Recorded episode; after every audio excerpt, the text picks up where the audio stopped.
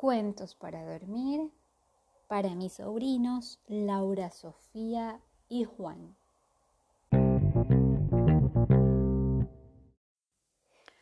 Hoy vamos a leer un cuento del libro Cuentos para quererte mejor de Alex Rovira.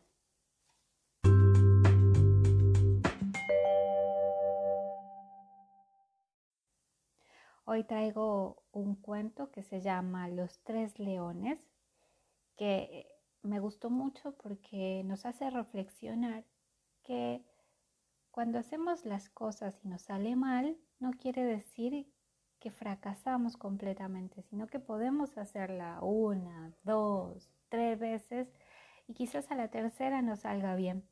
Así que cada vez que no podemos hacer algo, podemos decir por ahora no puedo hacer esta cosa.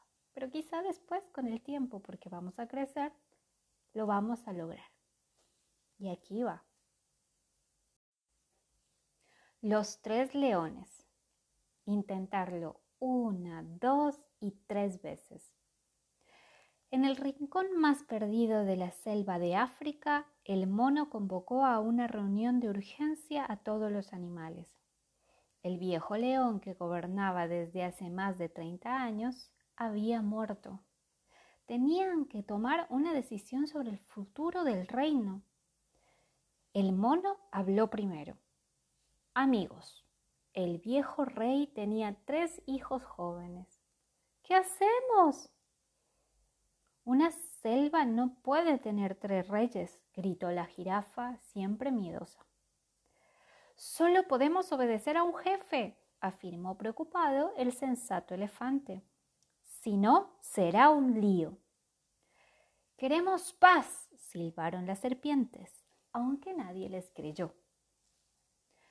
Todos los animales grandes y pequeños empezaron a chillar a la vez, a maullar, a ulular. El miedo se había despertado y empezaba a conquistar sus corazones. Entonces el mono tuvo una idea. Pongamos a cada joven león una prueba muy difícil. El que la supere será digno de ser nuestro rey.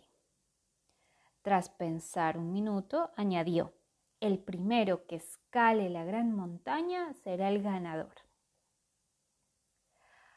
A todos les pareció brillante y se lo explicaron a los tres príncipes de la selva. Nunca nadie había conseguido subir a aquella montaña. Sin duda, una misión para un verdadero jefe. Los tres leones, que eran orgullosos y valientes, aceptaron la propuesta. Todos querían ganar, por supuesto. El águila más vieja del lugar llegó volando y se situó en la rama más alta de un árbol del camino, sin decir nada para observar lo que pasaba. Salió corriendo el primer león, pero a, media montaña se cayó rendido. El segundo empezó más despacio, pero tampoco pudo con la gran montaña. Oh, y el tercer hermano tuvo aún peor suerte. Se torció la pata y no pudo llegar al final. Los tres aspirantes se quedaron muy tristes y el resto de los animales muy preocupados. ¿Qué podían hacer? Todos habían perdido. Aquello era indispensable. El águila bajó entonces a la tierra y tomó la palabra. Yo sé quién debe ser nuestro rey. Todos murmuraron. ¿Quién es ella para hablar así? ¿Y cómo se atreve?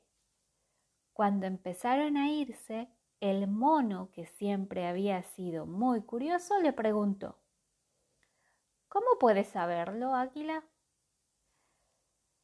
Pues ninguno es más fuerte, más rápido o valiente que el otro. Los tres han fallado y los tres son iguales. Eso es verdad, declaró el ave.